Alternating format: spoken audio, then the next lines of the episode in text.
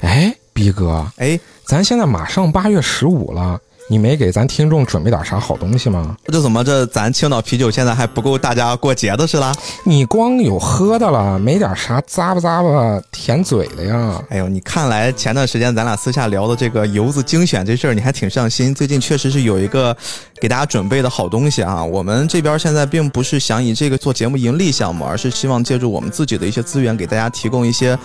真的好东西啊！你看啤酒这个东西获得了咱们听友们的一致好评了，对吧？哎，呱唧呱唧，外面也很难买到。正月十五呢，我们就给大家再送上一份十五的油子好礼，就是我们的大闸蟹。哎呀，听着就眼馋。大王平时会吃大闸蟹吗？爱吃，但是大王有没有发现大闸蟹这个东西好像好多的产地，而且价格也都不一样？哎，对对对，是的，我这个根本就搞不清楚。对我们呢，这次跟大家精选的这个大闸蟹，首先从分量上我们就不做多。我现在计划是跟大王我们就买二十份，嗯，就是想给一些核心的用户，大家先到先得。这个大闸蟹本身呀，它产地就特别多，比如有江苏、安徽、湖北、山东、辽宁。你看看这中国这么大块版图，全都开始养大闸蟹。但是大家都会听说过江苏蟹是最好的，也是最贵的。嗯，是的，是的。本身这个江苏大闸蟹的养殖水源呀，它是有国家规定的，距离三百米之内不能有任何的污染源啊，整个都是这种生态绿地，然后水也好，也清澈，而且水中的钙、镁、铝、硅、氧含量都特别的高，然后包括它的水草也很茂密，小鱼小虾就是螃蟹们的食料。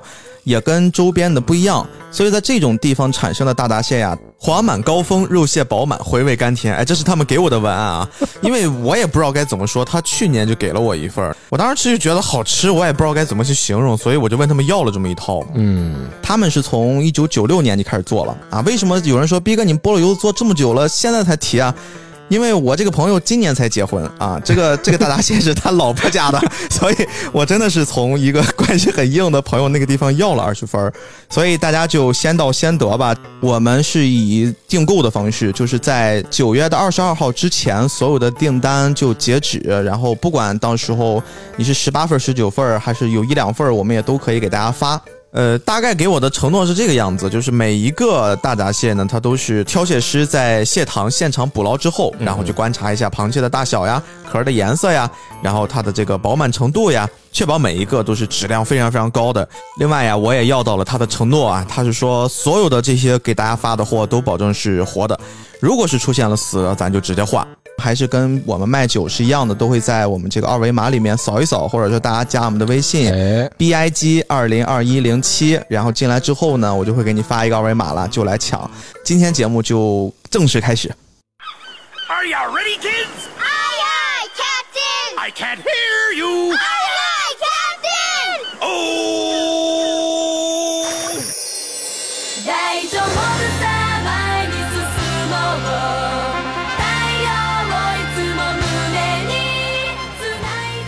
家好，欢迎收听这期的菠萝油子，我是主播 B B。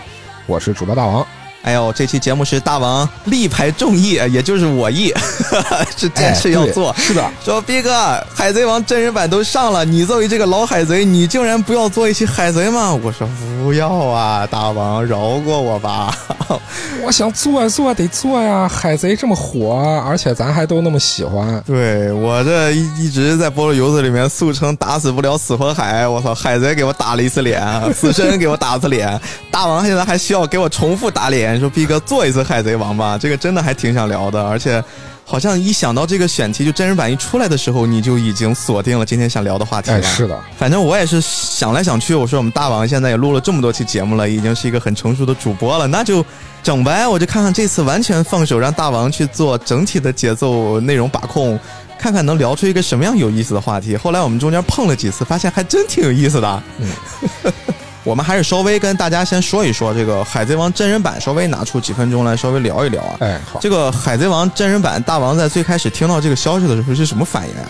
开心啊！哎哎，不对，最开始的时候其实我是有疑惑的，对，我说你上来听到真人版开心，你就是个假海迷啊！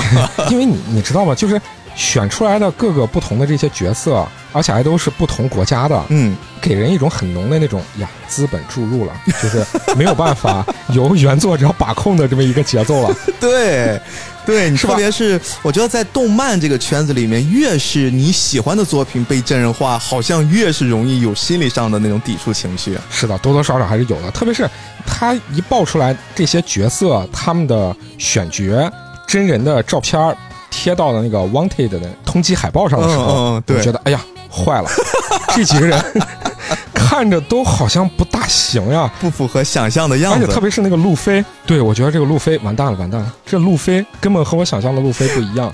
我跟你一模一样，我觉得这啥呀？这都是啥呀？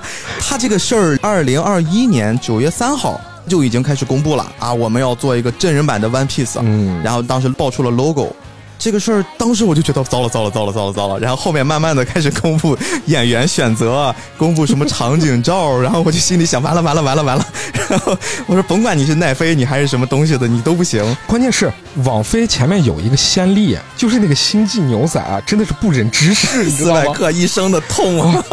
就是除了这个故事之外，你要单拎出来这个场景还原和他整个的那个气势，对，钱到位了嘛，这些都能实现。但是整体故事真不行啊，人物扮相真是导演，你为什么那么执着呢？哎呀，真的是，真的是。所以这次在二三年的五月四号啊，我们尾田老师亲自通过奈飞发表声明说，我们要合作，而且是双方合作，因为存在一些先天的差异，我们需要沟通。哎，我就带着团队亲自去现场监督。哎，我们现在如果喜欢海贼的，回忆回忆，嗯是不是那段阶段我们尾田老师中间断更了几次呀？然后有什么什么休刊，对不对？可能就去参与这个事儿了。然后他说这次我必须完全贴合我自己想象的这个真人版的创作，你们必须要做到我满意为止，这个剧才能上线。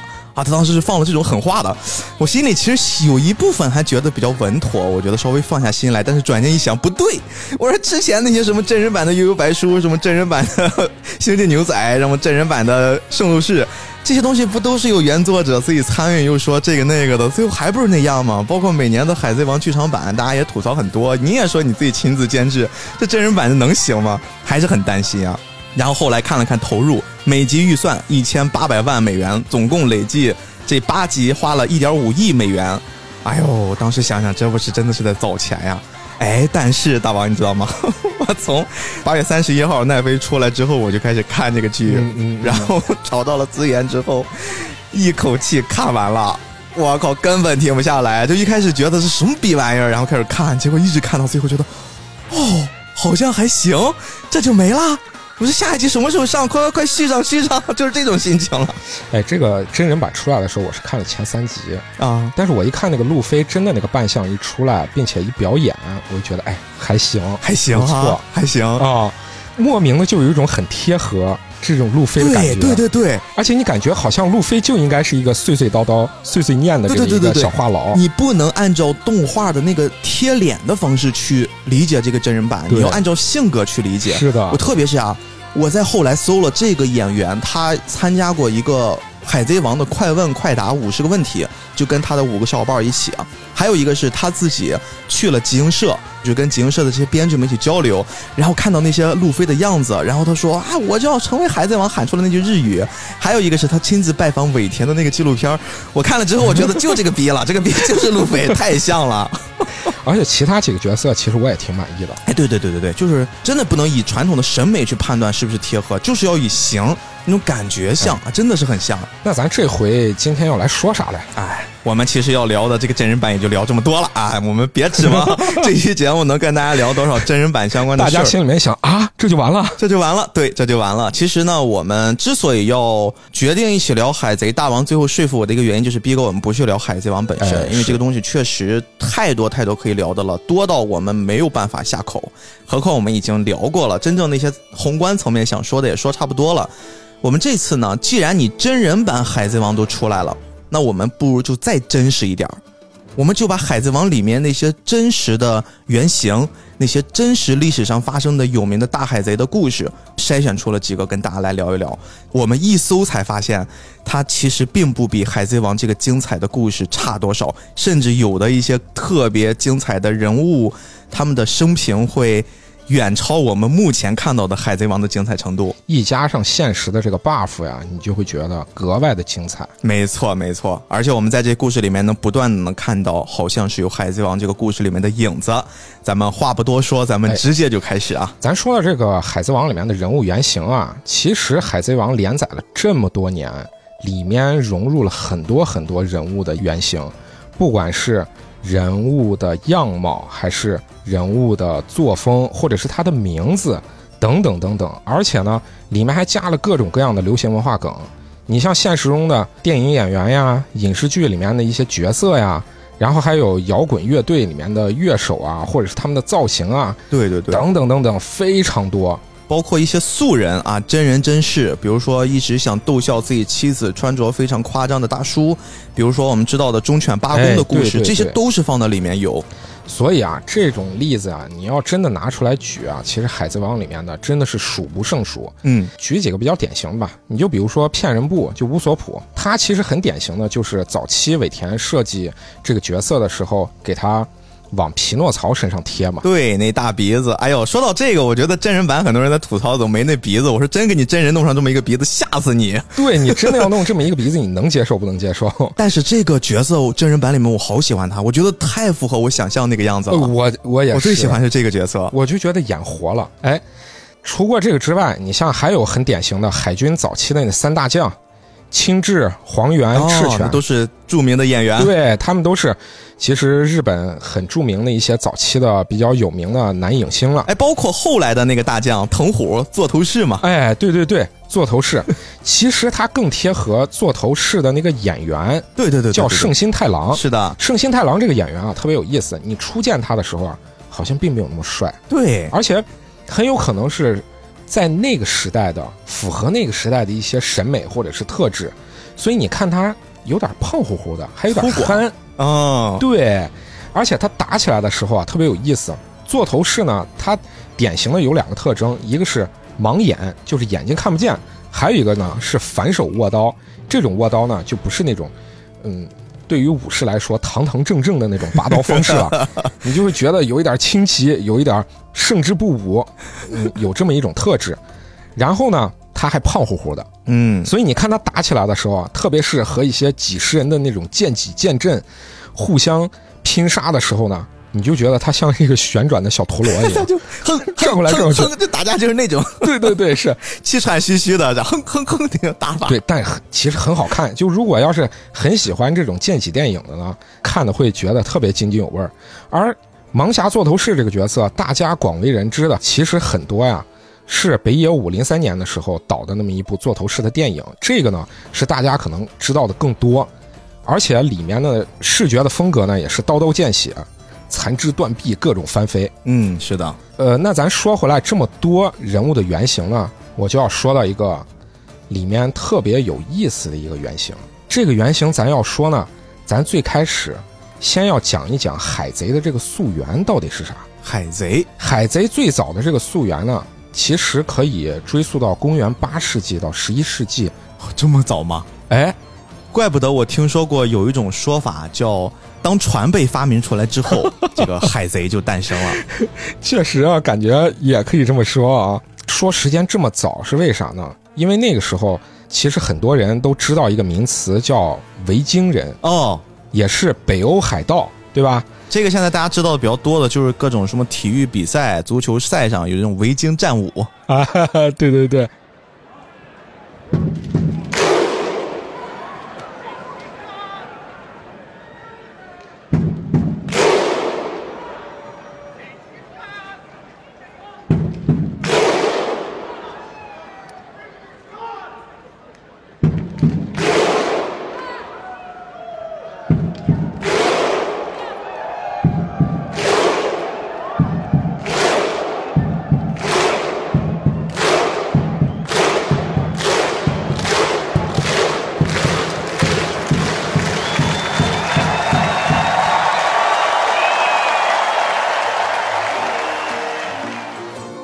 其实当时北欧的这些维京人呢，因为他们是住在苦寒之地嘛，嗯，你在北边物资又特别的匮乏，那么他们呢就使着他们的那种龙形船驶向英格兰的海岸进行掠夺。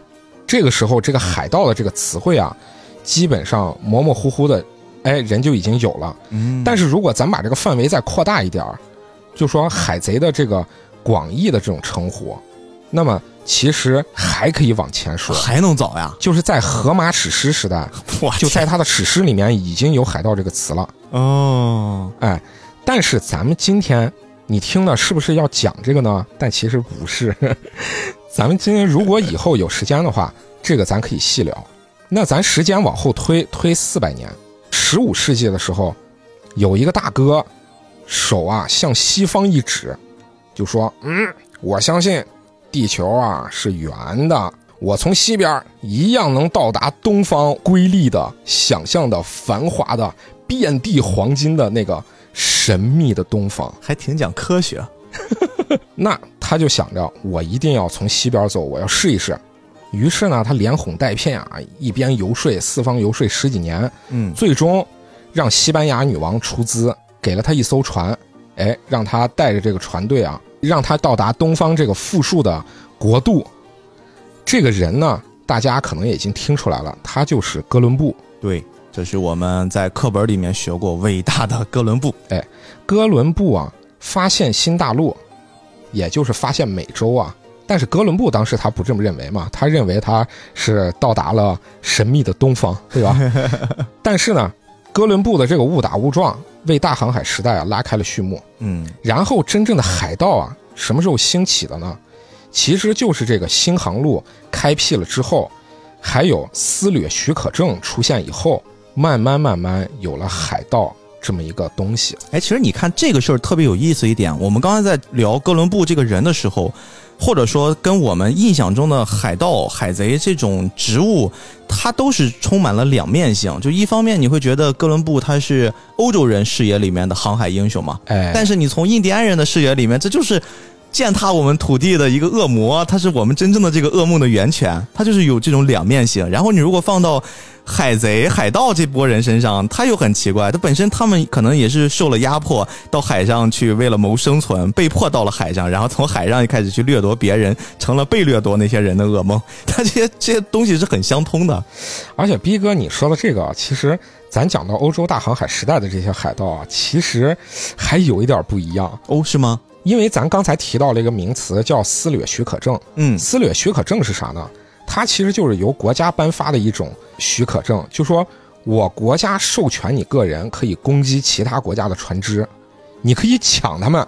这就是七武海海贼里面那个 政府跟你们签了关系，然后你就是政府的人。对，所以私掠船啊，或者好听了说一点叫武装民船，然后他们呢武装起来之后，哎，就成了这个国家的武装力量的一部分了。也就是说，它成了这个国家在海上的某一种延伸，哦也可能是会让人觉得他们是得到了国家认可的。哎，我们是背后有后台的。哎，咱说到这个私掠许可证啊，其实特别有名的就是英国的伊丽莎白一世，也就是童贞女王，对吧？她呢被人家笑称说是最大的海盗头子，因为说她其实也是许可他们国家的这种武装民船啊，可以去抢其他国家的船，然后这样子来掠夺财富。但就是在这个时代背景下，在英国的布里斯托尔有这么一个年轻小伙儿，有，他有一个航海梦。咱经典的开场又来了，这就是标准的海海盗的起点吗？我有一个航海梦。哎，躁动的心啊，真的是不愿在这个陆地上来回的浑浑噩噩的过日子，所以呢，他就到这个武装民船上当了个水手。在一七一三年的时候，英国和西班牙他们之间的这个海战啊落下帷幕，西班牙战败了。原先西班牙是海上霸主嘛，对吧？嗯但英国在伊丽莎白的带领下，把这个西班牙打败了之后呢，英国这个时候正式的成为了海上霸主，也就是咱们说的这个日不落帝国就冉冉的升起了。哦，大量的英国商人这个时候就觉得啊，我们的国家行了，我们强了，那我们是不是就可以四处去做贸易了？哎，这个时候英国的商人就从什么利物浦啊、布里斯托尔啊、伦敦啊等等等等这些港口城市啊，他们就把他们国家的一些贸易品，你比如说什么玻璃、陶瓷、装饰品、酒、枪支弹药等等呢，运往非洲，然后从非洲啊再交换黑奴。然后再把黑奴运到西印度洋和南美洲的殖民地种植园，卖给种植园主。这个时候，这些商人不就是通过这些贸易的往来，大赚特赚吗？好多水手啊，在这个时候也就成了职业海盗。而咱们刚才说的那个有一个水手梦的年轻小伙，他呢不安心，只是在这个武装民船上当水手了。嗯，我也想自己单干呀，我看着人家赚，我也眼馋啊。于是啊，他就带着自己的一帮弟兄自立门户了。他刚刚自立门户的时候啊，曾经和几个大海贼在加勒比海畅饮，大家谈起了自己的愿望啊。有的海盗他就说：“嗯，我要抢一大笔，然后以后去南美洲殖民地过隐居生活。”哎，有的海盗他就说啊，呃，我将来用抢到的财富啊，向北美殖民地总督行贿，啊，没准那个时候我还能买一个爵位呢。哎，大家互相之间进行调侃啊，这个小伙子啊，他就切，你们的这些梦想啊，实在是太小了。太 low，他理想啊，是想要做历史上最著名的海盗。你看看，你看看，哎，这个在旁人看来啊，就觉得特别的可笑。我要成海贼王。但是呢，他自己一心一直坚持，而且呢，他真的在一步一步的往着自己的梦想实现。咱们说了这么久，这个口放狂言的这个小伙子到底是谁呢？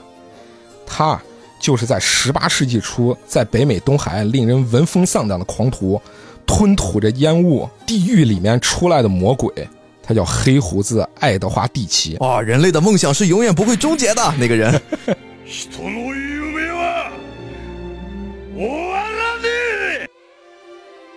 咱们就说啊，黑胡子最开始打出他自己的海盗旗不久的时候啊，他们发现了一艘奴隶船，这个船啊叫协和号，它是个三桅大帆船。一般的海盗啊，见到这么大的船啊，就会悄悄的溜走了。但是黑胡子啊，却果断下令攻击它。嗯那为啥呢？是因为黑胡子啊，其实他在经过自己的观察，他发现啊，这个协和号上面啊，好像人数有点不大对。他感觉这么大的一艘船，上面好像水手啊，怎么感觉那么少？哎，人呢？于是他自己就判断啊，说有可能这艘船上面的船员啊感染了瘟疫，哦也有可能断了粮，所以他下令攻击这艘船。对于一般的海盗来说啊，攻击这么大的一条船，其实是很兴奋的。嗯，结果真的如他的预料，这艘船啊，真的是在海上漂流了两个多月，而且啊，还感染了瘟疫，再加上营养不良，他那个船上面贩卖的黑奴啊，其实已经扔掉了几十人了，水手们也有一大半儿也都一病不起。这就有一点儿这个布鲁克那个篇章的味道了。而且我在查资料的时候，我还看到，其实海贼啊，并不是我们想象的那样子，就全都是那种特别呆呆傻傻的。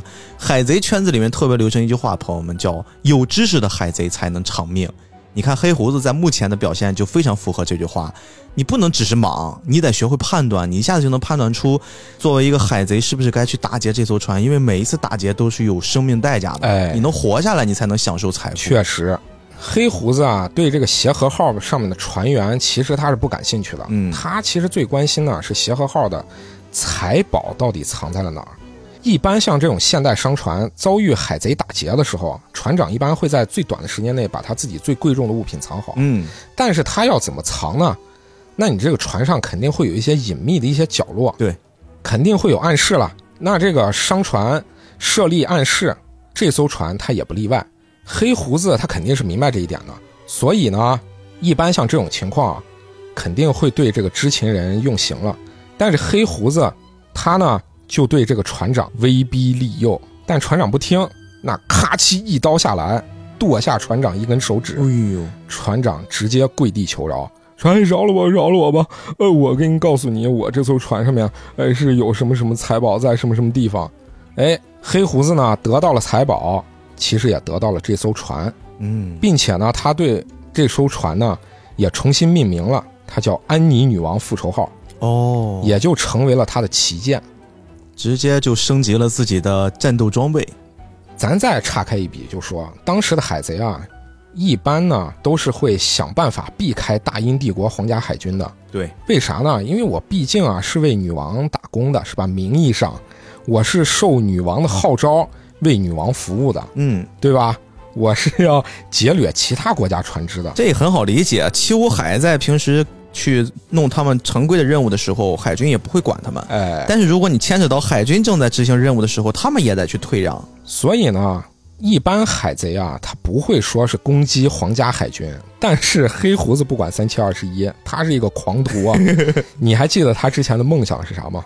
他之前的梦想就是我要当最著名的海盗。当海贼王嘛，那在别人眼里面啊，这个就是一个天大的祸害。嗯，但是对于他自己来说，我这个是很刺激的一个挑战。那他一出海啊，其实就直奔东海岸的英国防海处，然后直接就劫掠军港的英国商船。嗯，当时在港内停泊的这个英国海军啊，一看哇，你光天化日之下敢劫掠我们的船只，而且我们这个是军港，哎，你海盗你的胆子真的是很大，这从来没有见过这么胆儿肥的海盗。但是黑胡子可是不管这些啊，他跟英国的这些海军开打的时候啊，真的是特别猛。他这个时候已经有了三桅杆的大帆船了，对不对？对，咱有家伙了。那他驾驶着安妮女王复仇号，避开对方的炮火，瞅准机会的时候啊，他就用他们前面的那个撞角哦，去撞这个英国战舰的侧舷。英国军舰就傻眼了，我从来没有见过这么莽的海贼啊，打得他们目瞪口呆啊，真是抱着屁股抱头鼠窜。他们从来没见过这种打法嘛，对，对吧？而且黑胡子啊，还命令他自己的手下趁机举枪，在两艘帆船之间互相接近的时候啊，然后举枪向甲板上的这些英国官兵疯狂射击。哦，那么这个时候啊，黑胡子就闯出了他的名堂了，也就名震天下了。有一种顶上战争的感觉。我现在一边听你说这个故事，我就在带入《海贼王》的一些剧情。还真的是啊，这黑胡子这么狂妄，作为国家来说，那我肯定要收拾你啊！他在一七一八年啊，黑胡子在围攻北美的英国殖民地北卡罗来纳查尔斯顿港口的时候啊，虽然他掠得到了赎金和药品，但是北卡罗来纳的总督已经向英国海军求救了。这个时候，北美还是英国的殖民地，对吧？在五月份的时候，黑胡子率领的海盗船，他在奥克拉库克海湾的时候，被英国皇家海军的里姆号和珍珠号拦截了。在这个血腥的战斗中，最后海盗一方在几乎要获胜的时候呢，黑胡子本本人连中了五枪，被刺了二十几刀，最后死在英国梅纳德中尉的手上。中尉呢，把黑胡子的头砍了下来，然后挂在了他们的旗杆上，宣示自己的胜利。哎，这个部分其实可能跟我们在《海贼王》里面理解的黑胡子不一样，但是我们会想到另一个人白胡子。哎，刚才我们说，如果那场战争把它想象成顶上战争，你看哈，黑胡子的全名叫爱德华蒂奇。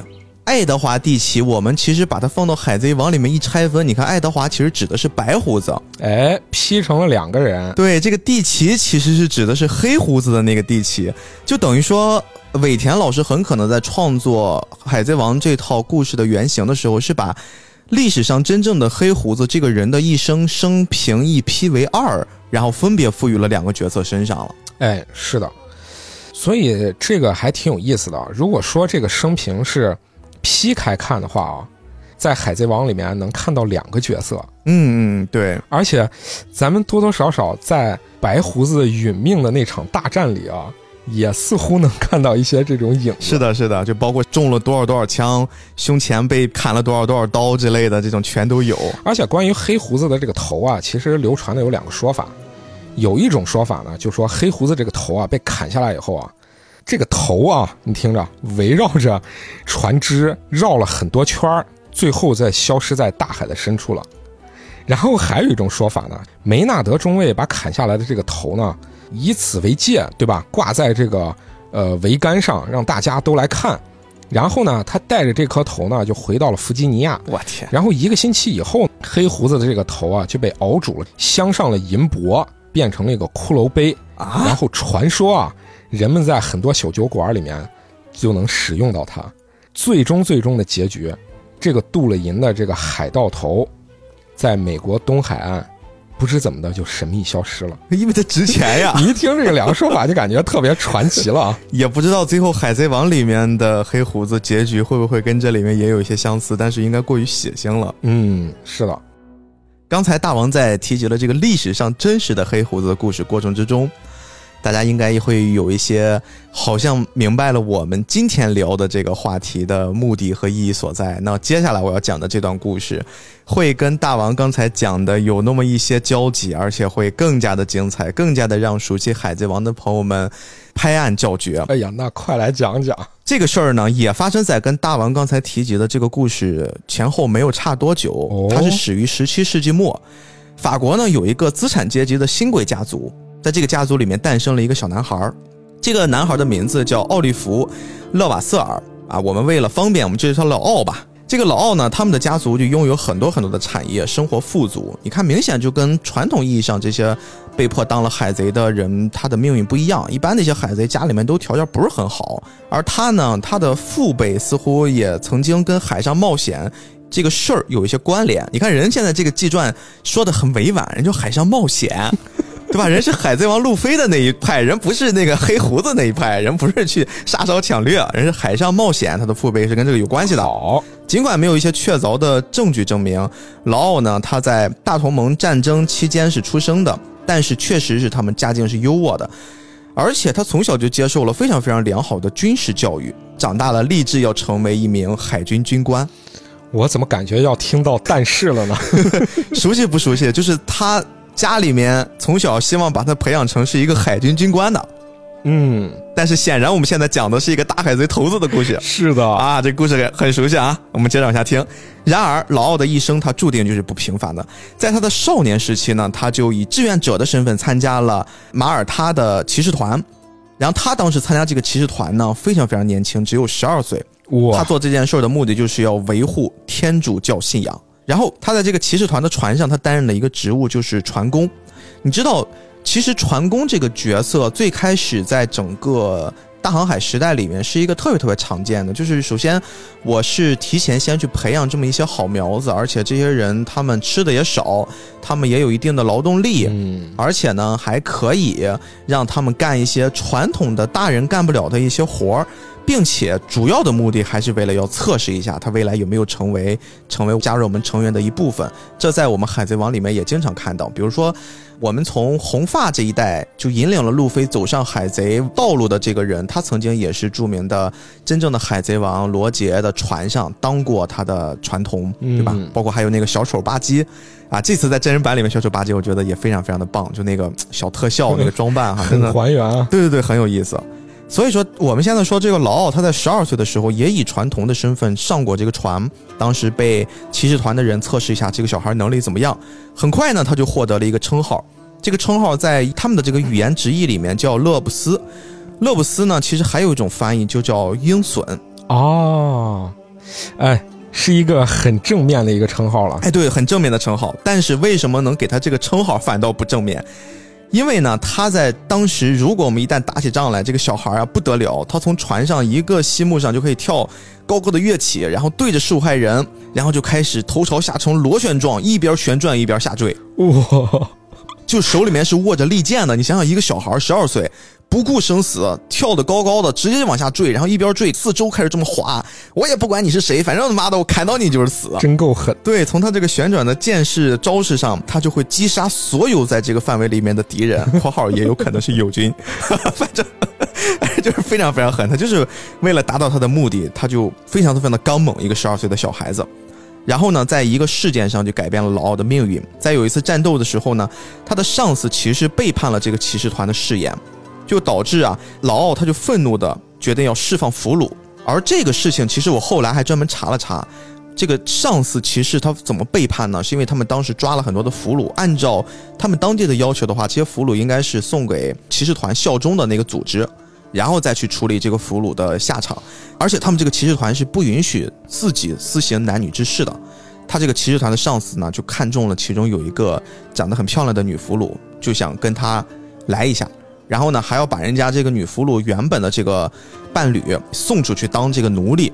所以说，就这个事儿让小奥心中的那种正义感也好，或者是那种他不想背叛信仰的那种感觉也好，哎，导致了他就非常非常的愤怒，他要去阻止这些人，他就想偷偷的把俘虏放了，结果被人抓了。最终呢，小奥就被这个船给驱逐出去了。但是这个事儿就标志着他离开了骑士团，后来也因此顺利的加入了法国海军。想想这个歧视其实也并不歧视啊，对对对，也没有那么的光明磊落哈。这个事儿呢，本以为是可以改变他的人生的，因为他加入法国海军之后，他要成为一名候补的军官。但是当时在大同盟战争结束之后呢，劳并没有回到法国，就是我用你们的这个身份去参加战争，但是战争结束之后，干了一件更牛逼的事儿。他当时在一名名叫波斯蒂隆的一艘船上，他给自己改名换姓，改了一个叫查伯特上尉的化名，带领着十个军官一起玩叛乱。叛乱结束之后，他就在马提尼克，就是旁边的一个地方，当地招募了三十多名新的船员，然后我们就一起开始干，我们开始干海贼。他的这个举动加上他的这个小小的势力，被当时的人称为叫波尔多之星。可能说到这儿，大家开始猜了，这到底是谁呀？海贼王里面有没有一个贴合这个角色生平的人？不着急，接着往下听。我们继续说回老奥啊，老奥不仅是一名出色的领袖和海员，而且他还以残忍的手法著称。他呢，将抢来的一些货物呀，以非常非常低廉的价格卖给当地的一些村民，以此来换取一些收益。这个事儿看似还是挺正常的，至少真的是给人当地带的一些货，不是纯抢。但是呢，他后面还补充了一条，就如果你不合作，我就威胁你，我告诉你，你这个人很危险，我会报复的，我是海贼。所以说，他通过这种软硬兼施的方式，他的恶名很快就在整个海贼界、海盗界就传开了。特别是在巴哈马海贼共和国这个地方，这是在当时一个非常非常有名的组织。时间来到了一七一六年，劳奥呢，他加入了一个叫本杰明·赫尼戈德的海贼公司。这个公司有一个当时特别出名的称呼，叫飞侠帮。有一部分玩过《刺客信条》，就有一个大海战那一代的我游戏玩家应该听过这个人。面也有黑胡子啊，里面就有一个本杰明·赫尼戈德，他也有一个海贼公司叫飞侠帮，就是那个人。啊是这个人呢，我说到他，我就要续上刚才大王讲的那个故事了。他们当时有一个基地，这个基地位于是新普罗维登斯岛，在这个岛上呢，他跟很多很多当时著名的海盗一起行动，就是都是在这个组织里面，其中就包括刚才大王说的黑胡子。嗯还有很多很多人啊，这个我就不一一列举了。他们当时呢，甚至参与了对抗沉没的西班牙宝船厄卡号的攻击。就那个事件，这些人当时都有参与。在一次战斗的过程之中呢，我们老奥不幸失去了一只眼睛，但是他并不是说直接像我们看的那些海贼的故事一样，就把他的眼睛给刺瞎了，他只是受伤了，就是视力并不是很好。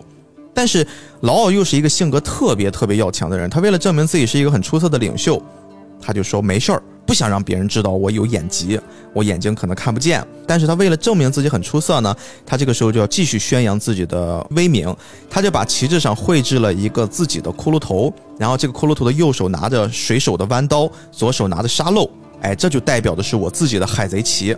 他这个海贼旗呢，有一个很明显的想对外释放的信号，就是象征着时间的紧迫性，就是别惹我，我干的事儿很猛，我也很急，不要来直接搞我。然而呢，在这个飞侠帮内部，随着他们自己这个组织慢慢变得壮大，我们知道故事一定会发生一些转变啊。但是来了，但是来了，一七一六年，让他们加入到这个组织里面的这个本杰明·赫尼戈德呢，他就批评这个老奥，还有包括其他的一些手下，比如说贝拉米啊，他说你们老是私自袭击英国的一些商船，导致气氛特别紧张。这个大王刚才那个部分也可以接上，因为他们跟英国还是有一些往来的。嗯你不能那么随便的去把人英国的一些，特别是王室的一些船给给搞了，这我们没法交代。哎，我们从这个话语上，我们可以大概能抿一抿哈。霍尼戈德这个人，他是谁？他在海贼里面担任的是什么角色？因为他手下曾经有个黑胡子，后来黑胡子从他的手里面叛逃出去了。啊，白胡子吗？对，他就很可能是白胡子的另一个原型之一。哎，真是所以这个人呀，他就开始说说你不应该这个样，我跟你说，老欧，你这样是不对的。然后他们这个关系越来越紧张。后来呢，这个飞侠帮一伙就开始分成了几拨人，一部分人呢就开始支持这个贝拉米，希望他能成为一个新的领导，就是跟劳一起去打砸抢烧人家英国商船的那其中有一个人，他们开始支持他了。就把我们说这个白胡子的原型霍尼戈德，还有他的追随者，他们就一下子全驱逐出去了。然后就开始肆意的在大小安地列斯群岛里面就开始杀烧抢掠。时间又来到了一七一七年，我们刚才说重新被推选为海盗头子的这个贝拉米不幸遇难了。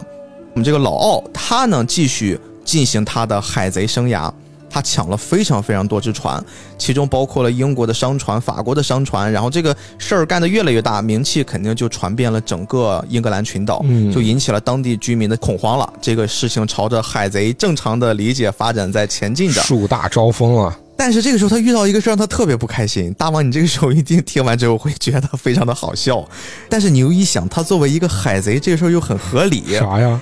因为他的名气啊越做越大，但是呢，哦，当地的英格兰总督呀，他并没有把他的这个名气继续给他往上推，反而就各种给你宽宏大量。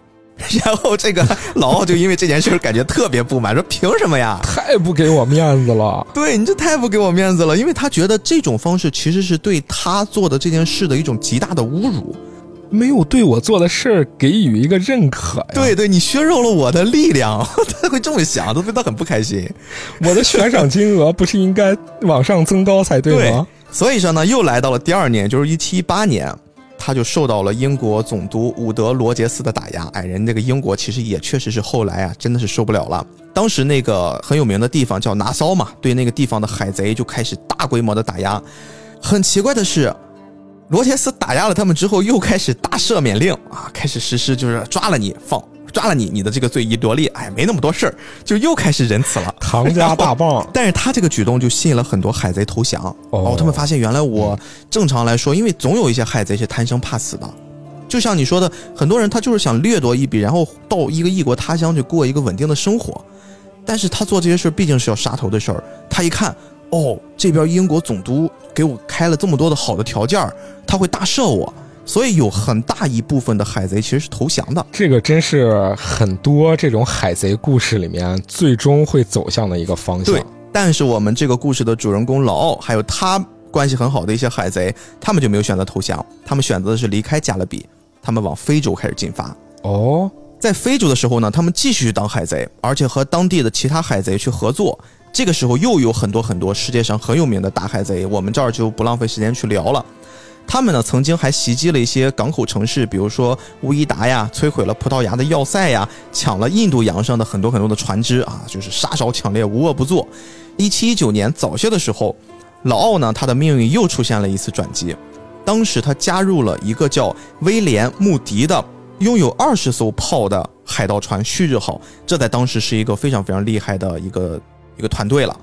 但是呢，在上了这艘船不久之后，很快就迎来了这个船上的一些混乱，因为当时这个船的舰长这个穆迪啊，由于他想争夺更多的战利品，被欲望冲昏了头脑。你知道，其实海贼他们每一次杀烧抢掠之后，他们拿的那些物资、那些战利品都是需要分的，小到比如说战斗人员啊，具体的你们这个小队分多少，然后后勤人员，比如说像乔巴这样的医务人员，你们要分一些，然后这些厨师，然后这些什么擦地的、扫地的、水手都是要分钱的。你如果分的不满的话，他们船上是完全有可能这些普通的船员或者说大副、二副，他们会把你的船长这个名号给推翻。真的没有像海贼我们看的那么的团结，就大家完全拥护自己的船长。很有可能会产生哗变。对对对，你不行，我就给你搞了，我就把你弄下去。所以说，就是老奥刚刚加入的这个大海盗船舰队的时候，突然就出现问题了。然后呢，他的一个同伴托马斯就被流放了，而且流放的时候呀，他还对这个船做了一些指控，就说这个船上很可能会有更多的叛乱思想。然后这个时候就引发了船的不满，随着这个不满的情绪持续升温，穆迪最终还是彻底的被免除了船长的职务。然后呢，很有意思的事儿就来了，总得需要一个新的船长吧？哎，老奥这个时候就被选成了新的船长，就是你看人中途加入的，苍天有眼是吧？一下子就变成了一个大舰长、大船队的一个船队头子。这个时候他的天上掉了一块大蛋糕。对又不一样了，他就整个接手了这艘战船穆拉恩号。嗯，这个时候呢，老奥在船行驶到非洲的海岸的过程之中，他又结识了很多很多的海盗，然后这个时候又有非常非常多的历史上知名的大海贼，我又不读了，而且这其中有很多很多都是海贼王作品里面的原型，他们呢就约着一起展开一系列的海盗行动，因为你光靠自己，有些小打小闹的吧问题不大，但是我们如果想玩一笔大的，还是要靠合作嘛，所以说常年这些海盗其实是有一些分工合作的一些项目的。而且他们目前来说，因为欧洲那个时候不太好做了，他们主要就是在非洲的海岸线活动。曾经有几个大海贼跟老奥在一起突袭的行动之中，他们摧毁了葡萄牙很重要的要塞。这个东西啊，意义非常非常的重大。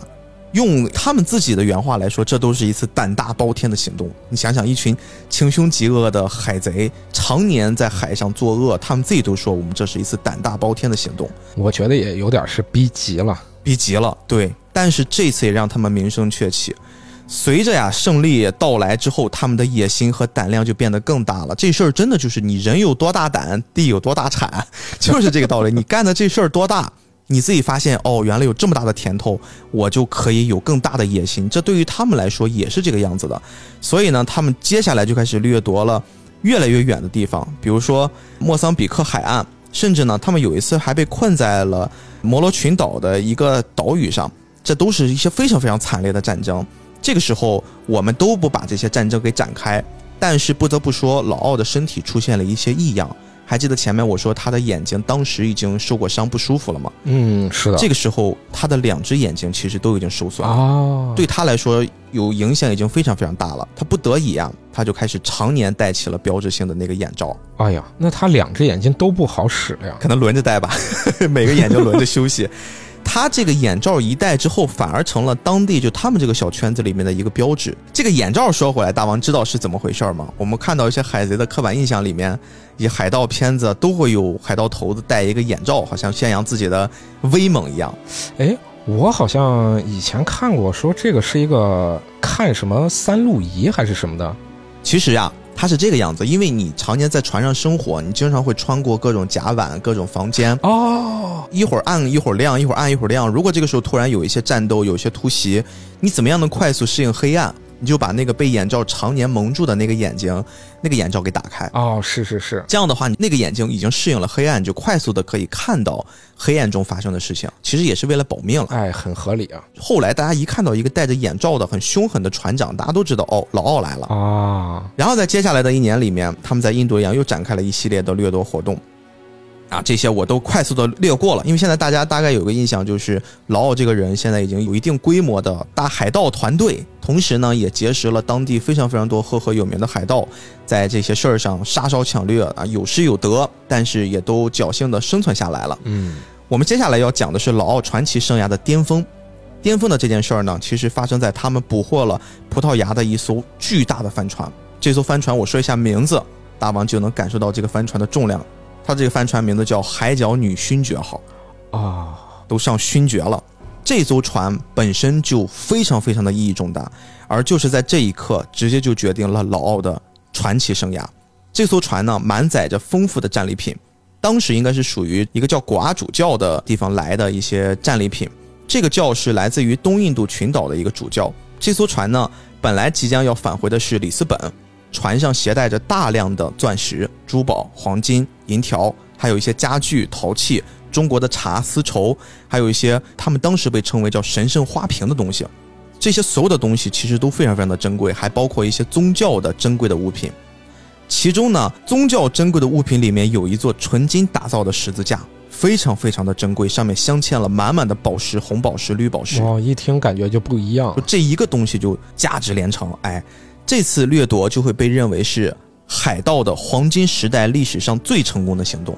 你想想，这个成就有多高？是海盗黄金历史上最成功的行动。哇，真的是听着就特别的带劲儿。接下来，大王现在开始带入我讲的这个故事，开始猜测他是海贼里面哪一个角色的原型哈。好，他们在完成这次任务的时候，非常非常的顺利，很快的就把这艘船拿下了。这批一起突袭的海盗们，他们当天就缴获了非常非常多的赃物。据说呀，他们拿到的这些赃物多到什么程度呢？他们都懒得去打劫船上的人了。嗯，以前他们打劫的时候，一定要去搜刮船上的那些达官贵族，你们身上有什么就拿来。他们这次多到就是我根本看不起你们身上那些什么金银珠宝，我就拿船上的这些东西都已经多到简直不要再多了。然后呢，每一个人他们在分赃之后，就每一个普通的海盗都分了将近四千英镑，也就是现在差不多有一千六百万人民币的 那真是不少。价值的金银珠宝。每一个人哦，你知道这是每一个小海贼，这不是上面的那些什么有大富二富，不是那个样子，就是小海贼拿着小刀，海贼往里面上去冲下去那些小兵，每个人能分到四千英镑，就是现在差不多一千六百万人民币就能分这么多，还没完，每个人还要再给你四十二颗钻石。哇，这是小兵分的，那么剩下来就是我们说的船长，船长要分剩下来的那些东西，船长肯定会分的更多。而且当时的船长其实有两个人，其中老奥他是作为这次行动的主要发起人，嗯大家都觉得我应该给老奥更多的财宝。这次我们真的是大丰收了，反正大家都花不完了，就把更多的财宝我们分给老奥，给他代表的是一种荣誉。所以说最后他就分得了那个巨大的我说的金的十字架，上面镶嵌了满满的珠宝，同时再把很多很多的金银珠宝还都给了他。大概一统计，当时老奥一个人就分得了十万英镑，也就是大概在今天有四亿人民币这么多。我天呐，数不过来了。你知道，你还不能以现在四亿人民币在我们这个时代的价值去花，就是现在你比如买个房子几百万、几千万没了，是，它是一七二零年，它是十八世纪的时候，那个时候这么多钱呀，多可怕呀！然后这些海贼分完了他们的这些掠夺的赃款之后呢，他们同时还把这一个海角女勋爵号改了一个名字，很恶心啊！他们把人这个船抢了之后，改名叫防卫者号，然后就成为了自己的未来的主要的掠夺的主舰，上面加了六十多炮，变成了自己的海盗船。然后这艘船继续由老奥来作为指挥，但是你知道，人的巅峰其实有时候往往就是一瞬间。对，传说中呢，老奥后来呢，就因为这件事，加上后面的很多很多的一些，怎么说呢，就是他的传奇人生，他会得到了自己的应有的惩罚，而这个惩罚其实还蛮有戏剧性的。有一次，他在跟他的另一个搭档，一个他叫泰勒的大海盗一起航行的时候，他被他这个搭档呢后来给使了个绊子，导致他的财富突然全都没了，船上的人都以他为叛乱罪，给他做了一些惩罚，没收了他所有的财宝。但是历史上也没有具体的记载，不知道怎么着，他最后又把那些财宝又给拿回来了。哎，你看这个人非常非常的厉害，就是我失去的，我总有一天是能拿得回来的。然后又过了一段时间，在差不多是一七二九年左右，当时呢，老奥就在马达加斯加这个周围啊闲逛。有一天呢，一个法国的印度公司叫 Lamdus 的这么一艘船，它驶入了港口。他们呢，当时要要求要需要一个经验丰富的航海家，点名就叫老奥先生。那个时候可能多多少少有点洗白的意思啊，嗯让老奥先生呢给他们提供一些导航服务，然后把老奥骗上了船。这艘船就是赫米特船长。这个人是谁呢？是一个臭名昭著的奴隶贩子。哦，这个人明显就是用了一套假身份，他应该是有预谋的，想把老奥骗上来。嗯，然后一上来他就发现了这是老奥，当场就把老奥关到了监狱里面，并且以捕获海贼的名义，这似乎也就是他的目的，把他就拖到了波旁岛，与这个岛的总督皮埃尔·贝诺斯特取得了联系啊，跟他交谈，我给你送来了一个大海贼头子。送你一个大礼物。当时审判结果很快就下来了，立刻就说我要把老奥判绞刑，决定在一七三零年七月七号处死。啊，海贼的最终结局。这个时候，大王应该已经隐约察觉到这个人应该是谁了吧？不着急，我把更重要的、更经典的东西给你说出来。我就要脱口而出了。这个时候，我跟大家提供一份一七三七年七月七日判决当天的摘录，里面是这么说的：安理会希望对被控犯有海贼罪的奥里弗·勒瓦瑟尔进行特别刑事审判，并应检察官杜罗伊的要求和努力进行调查。得知呢，我们正如安理会所规定的那样子，勒令我们这个老奥呀，从这个教区的教堂正面穿着讨伐的衬衫，用绳子捆在颈部，手里要绑上两磅重的炙热的火炬，游街示众，而且要出于好奇和鲁莽呀。老奥这几年做了很多很多的生意，我们觉得用这种方式施加在他的身上，他应该会感到后悔的，会祈求上帝的宽容的。这是在当时的一个摘录里面写的文章。但是真的到了老奥在一七三零年七月七号下午五点准备要处以绞刑的时候呢，他站在绞刑架上，从怀里拿出了一张羊皮纸，上面写着十七行密码。哦，他把这个羊皮纸扔到了围观的人群之中，大声的喊道：“谁能解读出我的密码，就能找到我的宝藏。他的”是不原型是突然 DNA 动了？是不是罗杰的原型？没错，他就是罗杰的原型，戈尔蒂罗杰。而这个戈尔蒂其实连起来就是 gold，就是黄金的意思，啊，黄金罗杰。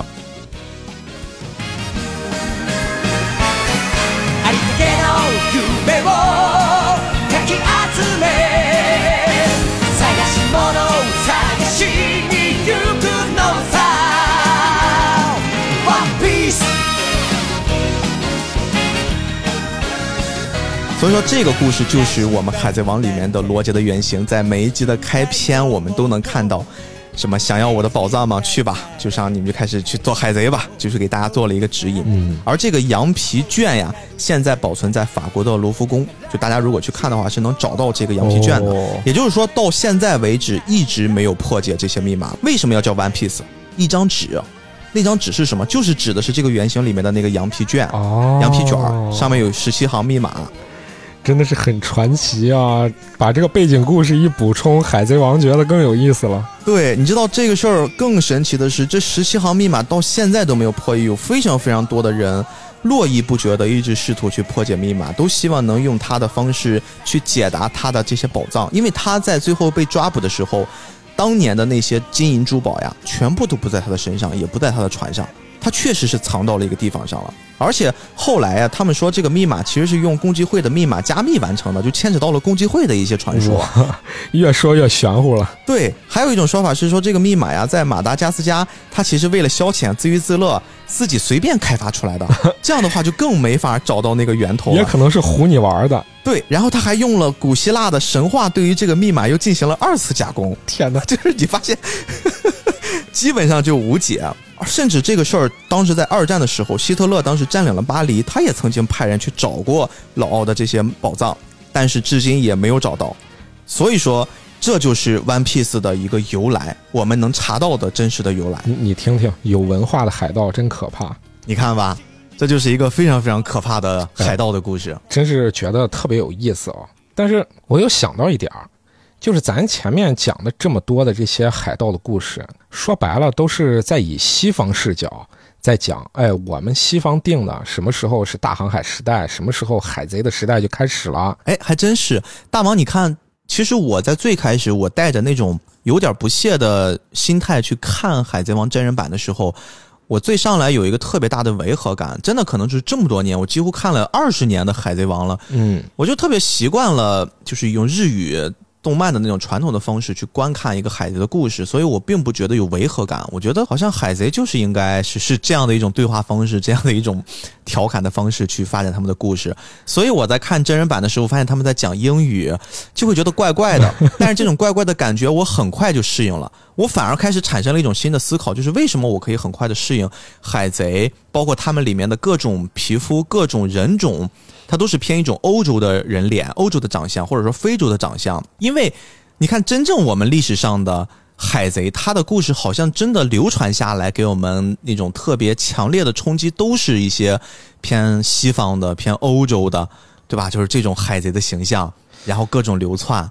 包括《海贼王》里面，你看像乌索普这些形象，包括早期的那些各个这个海盗船上面那些那些坏人们，长得模样还都不是传统意义上的亚洲人的脸。是千奇百怪的，再加上尾田的画风，其实也是独树一帜的。对对对，它不是那种很传统的日式画风。对他用了很多那种千奇百怪的几何式的拼贴的画风，让你感觉它的设计特别的夸张，嗯特别的有张力。包括你看，他很擅长画建筑，他画的建筑也不是日式的建筑，它是结合了世界上各个地区非常非常好看的建筑互相融合哎，对，所以你稍微把自己这个心态一转变，你会发现，原来这个真人版海贼那个方式的呈现，才是好像符合我们想象中海贼海盗。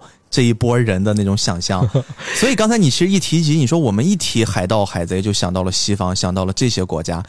那在我们亚洲地区，难道真的就没有这种传说吗？你问到这个，其实问到点儿上了，就特别好。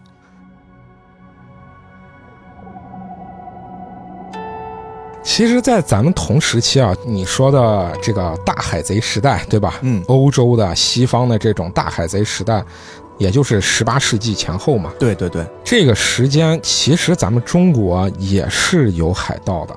啊，中国还有海盗当然了，咱们中国的海盗跟这个一比啊，会让人觉得有点小巫见大巫的感觉。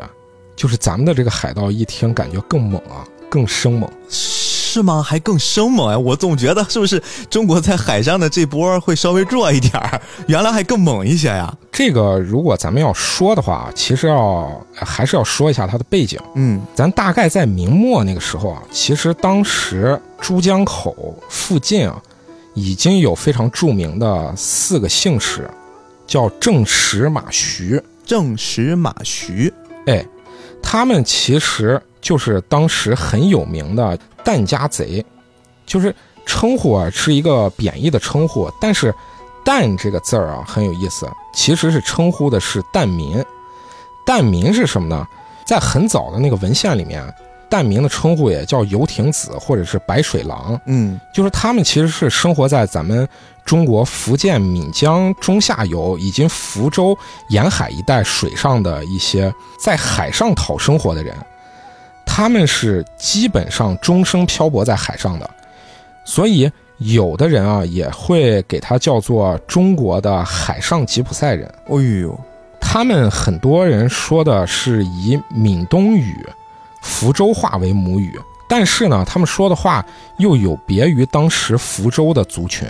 加密交流了呗，听不懂了就 咱说的这个华南海域这一片啊，其实一直它都有海贼的问题。哦，那华南海域之所以它能滋生这么多的海盗啊，其实跟他们当时的生态啊，还有经济的这种环境是脱不开干系的。嗯因为清朝的中后期，华南这一片儿变成了清朝疆域之内的人口非常稠密的几个地区之一。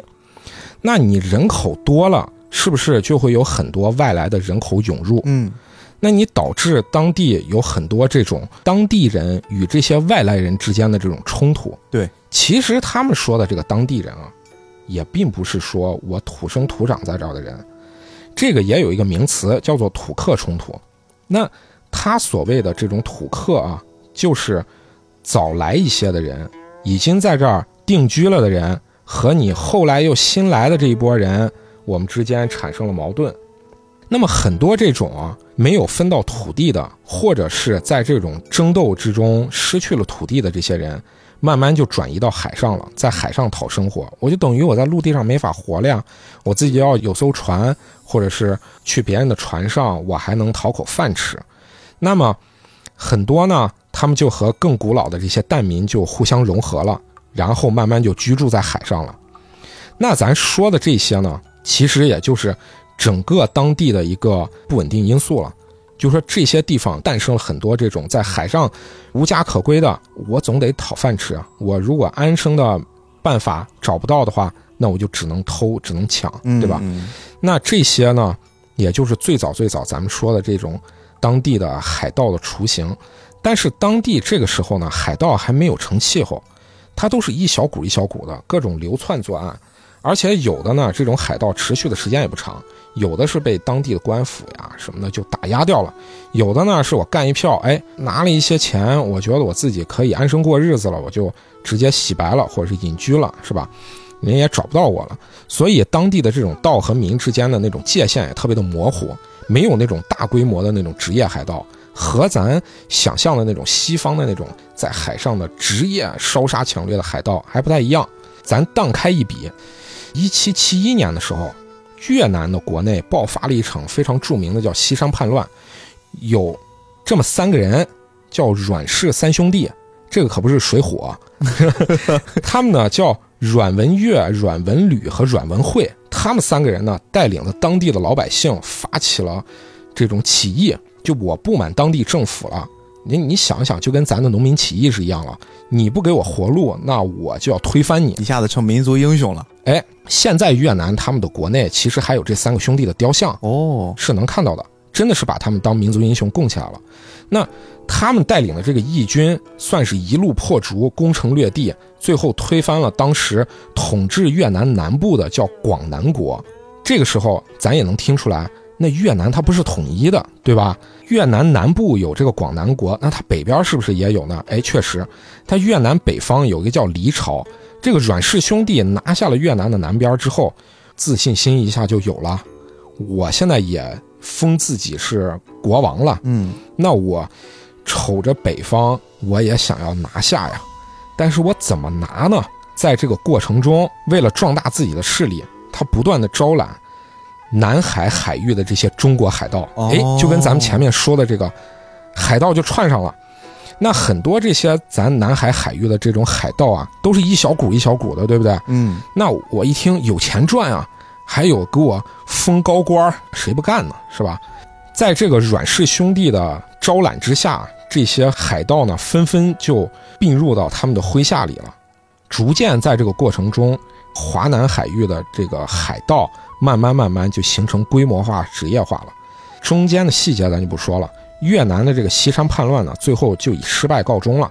那西山叛乱迫使华南的这种小规模的这种海盗慢慢成了这种海盗军队，对吧？嗯那我一看我这个老大完蛋了，没地方可以供我们发挥了，我怎么办？那我只能纷纷回老家，又回到我那个华南海域。回去了，回去了以后，这可就不一样了。原先走的可都是一小波一小波的散兵游泳，嗯回来了以后可就成建制了。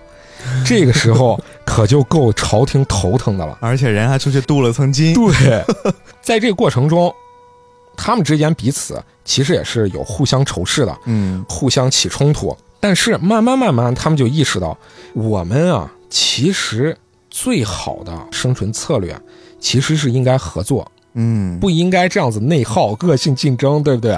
在一八零五年的时候，由七位海盗首领就签了一份合约，就组成一个联盟。我们互相之间不要打了，我们成一个联盟之后，合伙一起干大的。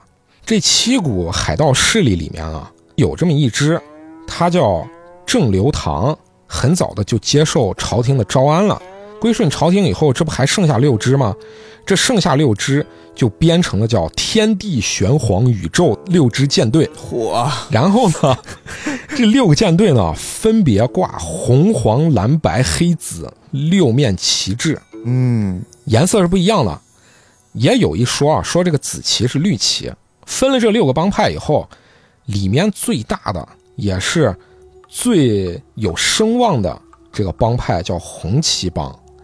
那咱说到这里呢，咱就要说一人，这个人呢，他自己本身就胸怀大志，多年以来啊，他一心想把这个珠江口各股的这种疍家势力啊，统一成一个联盟，也就是一个海盗大联盟。他自己是有野心的，在这个过程中，他自己又娶了一位贤内助。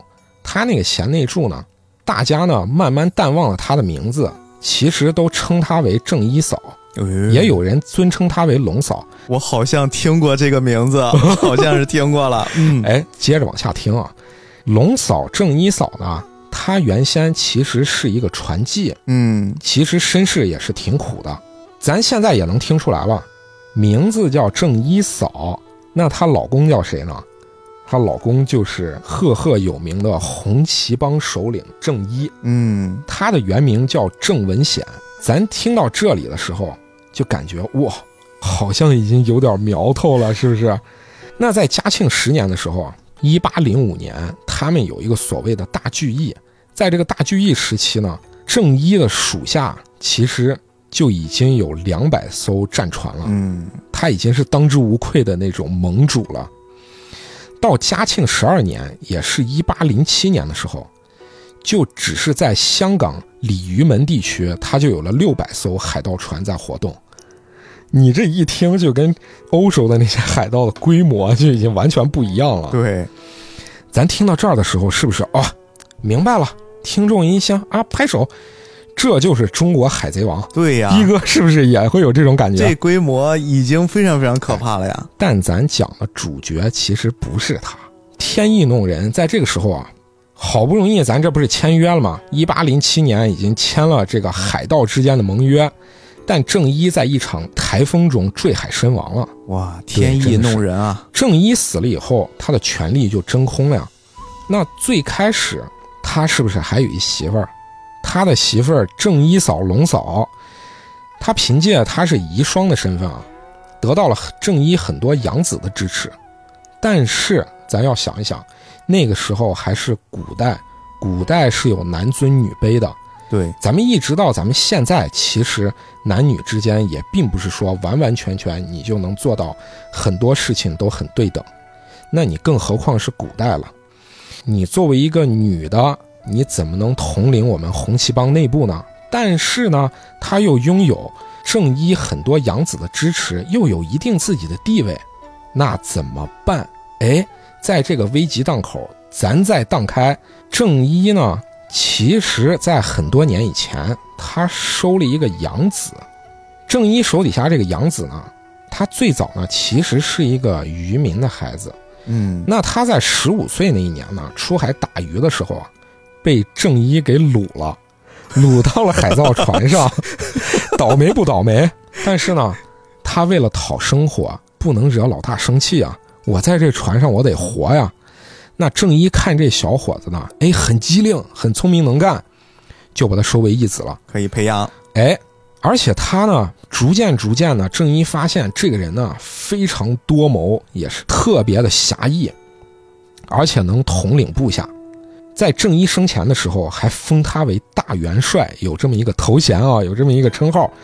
那正一嫂呢，他就瞅准了，说：“哎，这个人，我呢想要为己所用，而且呢，他在和这个小伙之间互相相处的时候呢，慢慢慢慢可能也有了感情。嗯，所以，正一死后，他们之间互相相处时间长久之后呢，又加上这个关键时刻，那么正一嫂，她就和这个正一的养子，也就等于说结为了夫妇。哇，那他这个养子是谁呢？也是非常有名的大海盗，叫张宝仔。张宝仔啊，香港之前有好多电视剧都以这个名字命名。哎，是的，他其实还有一称呼叫张宝。那这个仔呢，也有叫张宝子，是吧？这个可能是根据当地的那种发音音译过来的。对对对对对，郑一嫂和张宝之间结为了夫妇，那我现在就能得到合法的领导地位了。我已经有了正一的养子的支持了，对吧？那我得到了这个统领地位之后，等于说要给自己立权威，那么他就立下了很多非常严明的组织纪律，就是说规定凡胆敢擅自专权或者是违背上级的，杀；任何窃取公共财物或者是在乡民中偷盗的，杀；任何人不得私自藏匿未经交验的战利品，如果违背的，会受到严处；如果强奸妇女的，杀；如男女私通的，男的斩首，女的腿绑重物沉入大海。你看啊，在这个海上讨生活的这种海贼，其实和你刚才前面说的西方的那个海贼王的原型，其实他们定下的规矩是多少有一些一致性的。其实我觉得更像是把这种绝对的权力握在自己的手中，这样不容易叛乱。哎，你会发现前面所有的那些情况，它无非就最后翻译成是两件事。第一件事就是不能让一个人短时间积累大量的财富；第二个事儿就是不能让一个人短时间积累大量的人脉。对，是的。所以呢，定制了这么严明的制度之后啊，这个红旗帮慢慢啊能看到这个苗头了，它就转变成了一个非常有制度的，相当于是军队一样的这种私人军队了。嗯，在郑一嫂的这个经营下，红旗帮它大小船只在鼎盛时期是有五六百艘的，部众也有三四万。还有一种说法说，人数在顶峰的时候是高达七万人，大小舰艇是共一千多艘，势力范围是能从珠江口一直延伸到琼州海峡一带的。那你不管怎么说，他这个真的是一帮很大的势力了。那么咱们说来，真真正正这个海贼王到底是谁？那咱也就不用说了，就是这个正一嫂了。咱们现在来看，夫妻俩在这个共同统治下啊，华南海盗已经等于说严重威胁到华南地区的安定了。而且咱们前面也听的好像，哎，这个郑一嫂定的这个制度啊，好像也不是说完全对老百姓是那种坑害的。对呀、但其实呢，实际上，他们不仅掠夺贸易的船只，有的时候甚至还上路打家劫舍。总的来说是有一定制度的，对吧？一八零四年的时候，清廷这个时候再也坐不住了，这个地方匪患成风啊！我这个怎么办？在这一年年底的时候，嘉庆皇帝就任命了非常老道的满洲官员，叫纳言成，他赴广东剿匪。纳言成刚开始的时候啊，还信心满满、雄心壮志的啊，来到广州以后，他才意识到这个事儿是有多棘手、多么烫手。嗯，广州海防在这个时候其实已经长期废弛了，装备也特别的落后，而且呢，隶属还非常不统一，各自为政，人力财力都不足，他连一支像样的那种水师他都攒不齐。你听一听，感觉特别的可怜。这是官方的军队吗？差别有点大呀。你反观郑一嫂，郑一嫂在这个地方非常有远见。她很早很早的时候，她就向西方借鉴了非常先进的科学技术，嗯，而且呢，在红旗帮使用的这些武器也是千方百计从洋人手里面弄到的洋货。那你这么一对比，肯定就差别非常的悬，殊。显而易见了。堂堂清廷水师被海盗打得落花流水，不敢出声啊。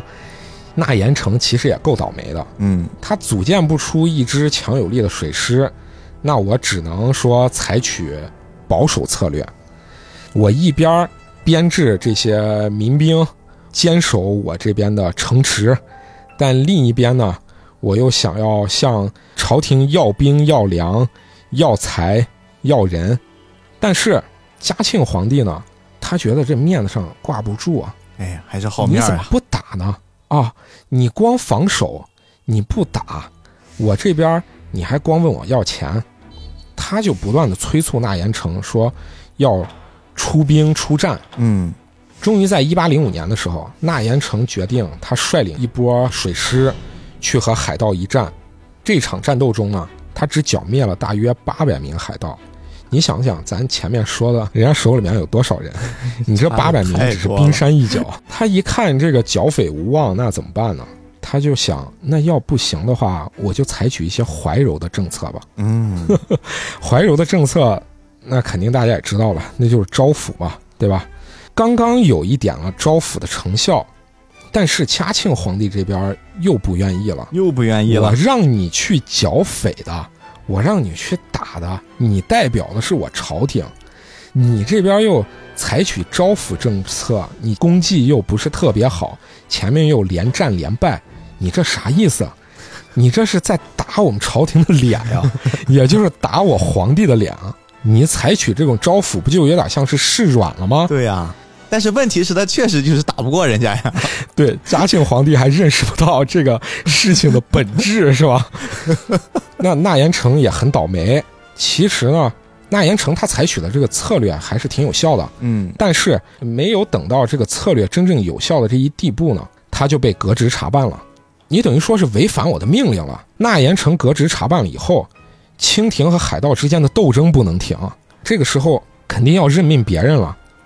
但是你想一想，郑一嫂那个时候的海盗势力得是有多庞大？嗯，在一八零八年的时候，也是嘉庆十三年的时候，浙江提督李长庚在和海盗的战斗中就殉职了。这个整个就震惊了华南官场，就说哦哟，海盗不得了啊！而且红旗帮这个时候呢，他的各种大行动啊，让整个朝廷都措手不及。整个朝廷原本想的就是一些小小的匪患，结果没想到怎么变成这个样子了。事情变得一发不可收拾了。哎，于是朝廷连续派出了大军征讨，就说我一定要把这个事儿给解决掉。但是呢，红旗帮还有其他的各个帮啊，咱不只是这个红旗帮，咱前面说了，它是一个联盟，对不对？嗯，在整个这个红旗帮的领导下，特别是这个郑一嫂和张宝仔的指挥之下，嘉庆十三年的时候，他们杀死了总兵林国良，而且同年八月的时候，在阿娘斜地区击败了参将林发。嗯，十四年的时候，也就是第二年啊，又在万山和广州湾连续击败了提督孙权谋。六月的时候，在韦家门再次大胜清军，逼得清军总兵许延贵兵败自杀了。感觉战战打得很密集，而且胜率很高呀。对你想想多猛啊！他的连续打败了这个围剿的官兵，在浙江海面上等于说无敌了。那打死了这么多水军的重要官员，等于说非常有震慑性。这个时候，朝廷好像才意识到，哇，这个郑一嫂和张宝两个人完全统治华南这片海域了，好像这一块儿已经不受我们清廷控制了。嗯，这怎么办？咱刚才前面说了，这个李长庚，他死后不久，郑一嫂领导的这个红旗帮，他的装备是和清廷相比，真的是不可同日而语了，嗯跟等于跟是世代差一样。那这个时候，官军觉得，那我只能向外国人求助了。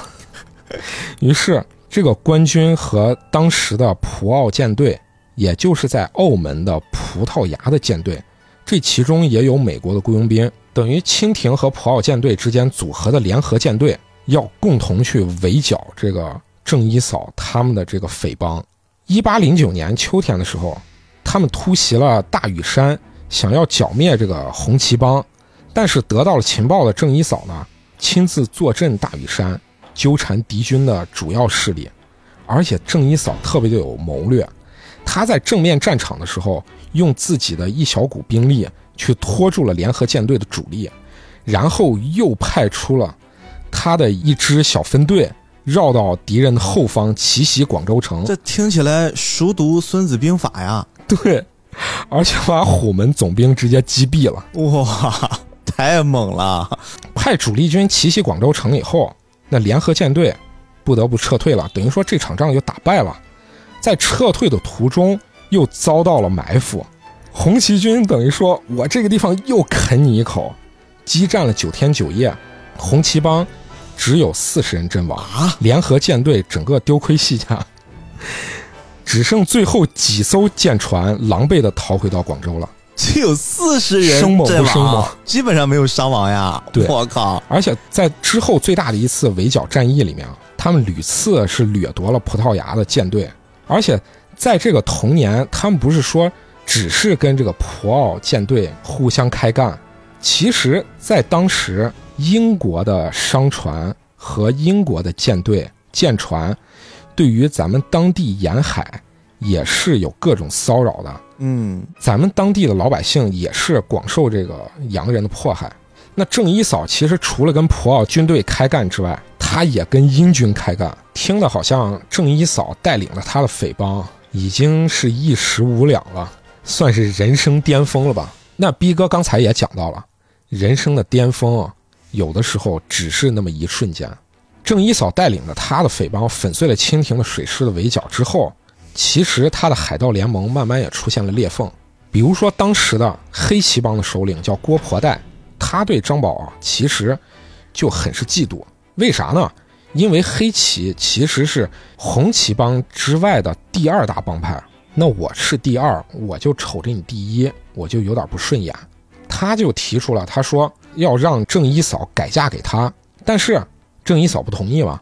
那他其实看上的也不是郑一嫂了，他看上的其实是郑一嫂背后的这个权力。对，自己没有办法撼动张宝的位置之后呢，郭婆带呢，他其实就有了二心了，而且他在一次战斗中啊，对张宝见死不救，这就导致张宝他率领了他的红旗海盗对黑旗海盗也算是报复清算了。那这个时候刚好他就给了郭婆带投降的很好的借口了，所以在一八一零年的时候，华南海盗赫赫有名的这个黑旗首领郭婆带就向官府纳款投诚了。哦，清廷这个时候他给出的策略也不一样了。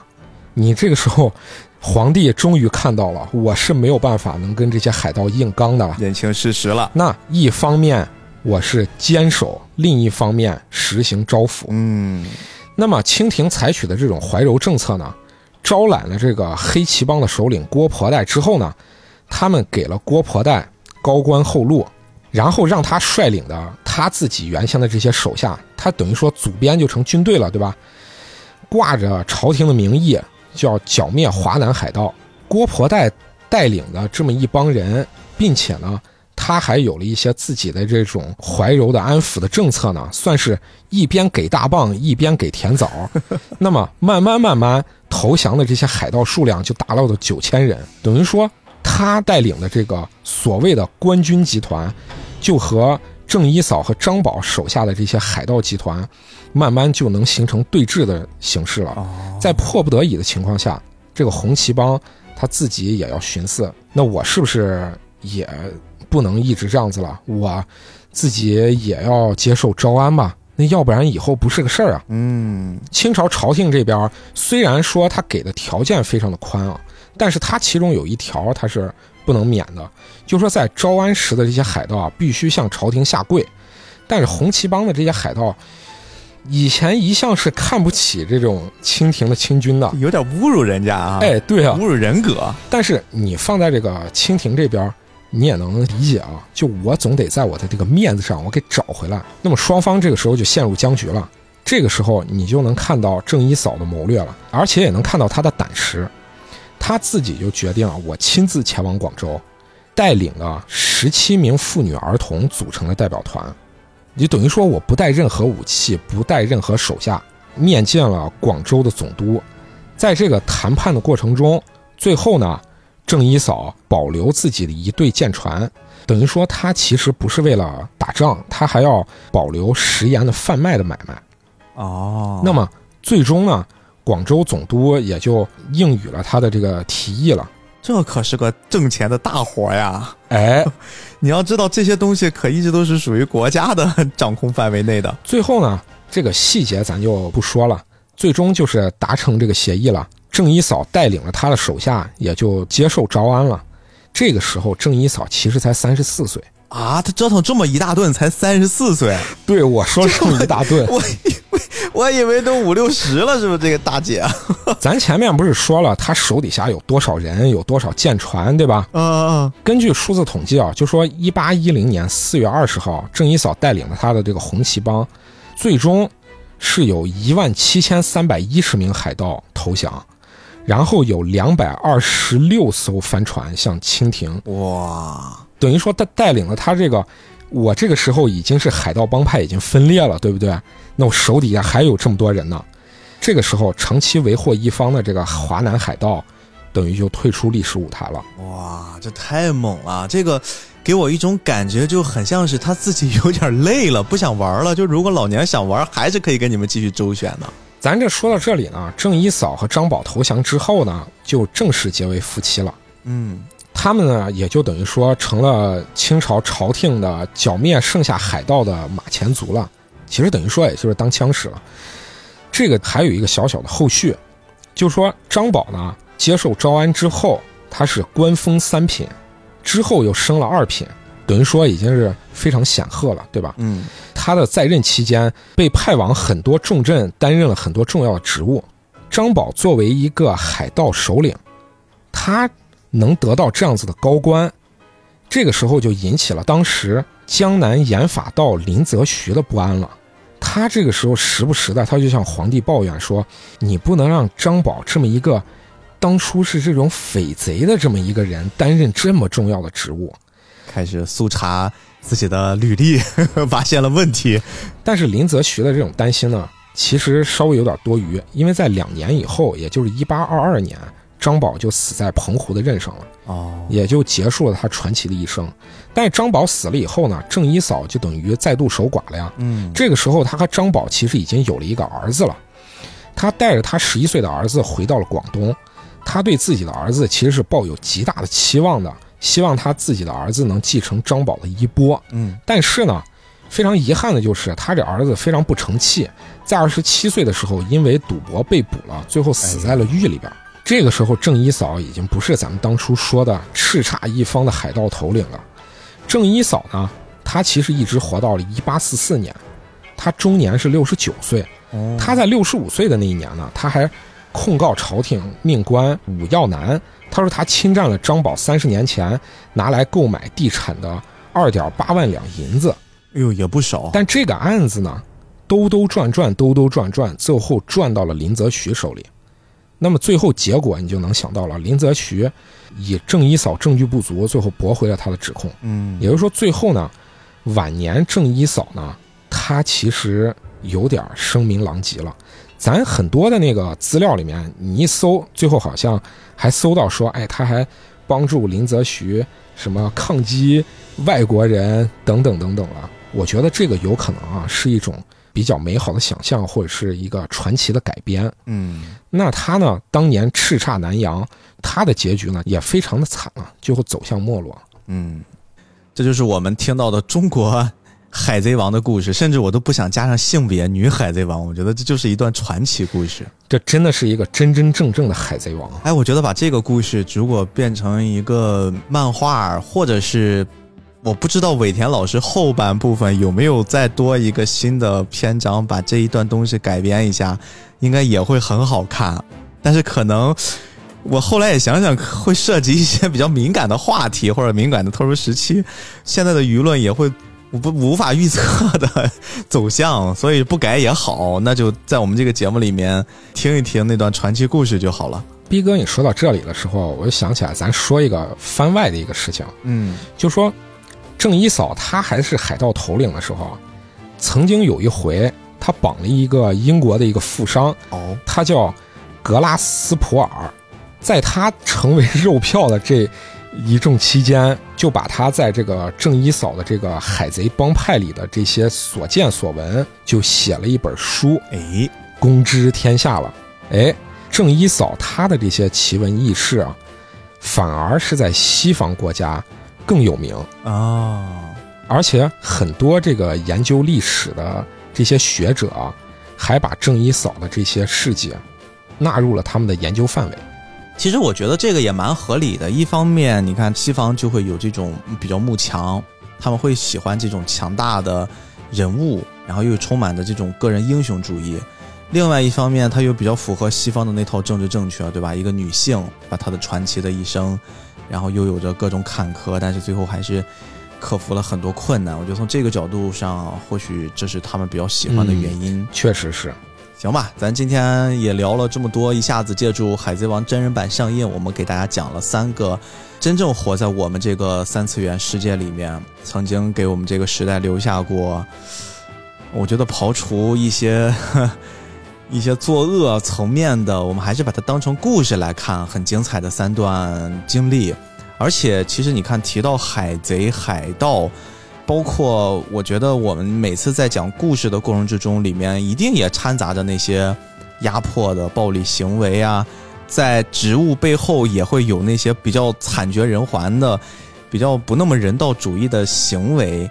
这个事儿就是大家要带有一种批判性的，但是同时又兼顾理性的视野去看待了。我们包括最近也可以跟大家说一说，我们正在计划我们菠萝游子的第一期付费节目，而且这个事儿一旦我们开了头，我们希望能变成一个比较稳定的项目。哎，一方面，我觉得付费节目可以稍微帮我们缓解一下现在在做这档节目的一些压力，确实也已经做了马上三年了。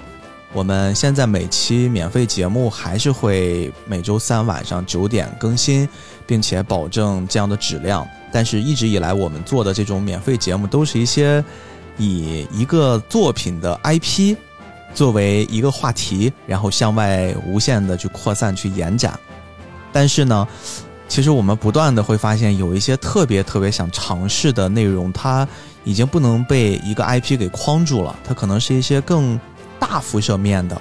比如说，我们之前跟大家透露过，我们想用三年时间去做那个吉普力系列嘛，嗯，这个就不是一个 IP 可以去控制的。那我们付费节目可能会做一期，我、做几期，就是互联网上最完整的吉普力的发展史。其实咱们这回讲的《海贼王》其实也是啊，哎，也算，但是我们想做一个尝试了，想做成一个免费节目的尝试。主要我觉得这个是会引到我们接下来跟大家即将见面的我们这个菠萝油子啊，或不不能叫菠萝油子，叫油子的罪与罚。我们听到这个系列，可能就会就会感觉力量非常的厚重，感觉有点危险。有点危险。其实这个一方面比较符合播客圈子大家更喜欢的这种杀人放火鬼故事这种题材，但是呢，我们觉得现在大家聊这种话题已经足够多了，我们还可以玩出什么样更多的花样。特别我们又是一个以成年人听的动漫播客为核心的这么一档节目，我们的付费节目在聊罪与罚的时候，可能我们更会把眼光聚焦在真正跟动画、漫画或者这些领域上产生一些交集，并且会对于行业、对于一些时代有深远影响的部分，这个是我们可能更在意的。所以，包括结合今天聊的这个话题，也是希望大家能在接下来我们做的这个类型的节目里面，大家可以带着一种更理性、更审慎的态度。它里面可能讲述的是一些案件，讲述的是一些惨绝人寰的行为，但是我们绝对不是为了去宣扬这些行为，它是多么的值得被传颂。其实是希望能给到一些人一些警醒，至少是能从一些感官听觉的上面带来一种思考吧，让我们能起到提防的作用。哎啊，这个我已经很努力的在克制我们正在准备的第一期节目了。第一期节目我最近准备的有点快精神崩溃了，真的是有点沉重啊！这一期节目，很沉重的东西。对，就是，哎，我自己一直在做这几天，我就觉得身体里面就很堵，所以可能我得找到一个阳光明媚的白天，约上大王再去把这期节目给录出来。反正大家就可以敬请期待吧，好吧？嗯，好嘞，行吧，我们今天就聊这么多，希望大家能喜欢我们今天的这期节目哈。我们今天更是完全没有聊跟动画太多的相关，但是如果你仔细听下来，应该会发现，这才是一部有底蕴的、能流传这么久的动画作品它的魅力之处。最后，大家别忘了，如果你想买酒的，哎，欢迎大家来撩我们；如果你想去订阅我们说这个高品质大闸蟹的，也可以来撩我们。大闸蟹是有数量限制的，所以大家快快来订购了，好吧？我们下期再见。下期再见。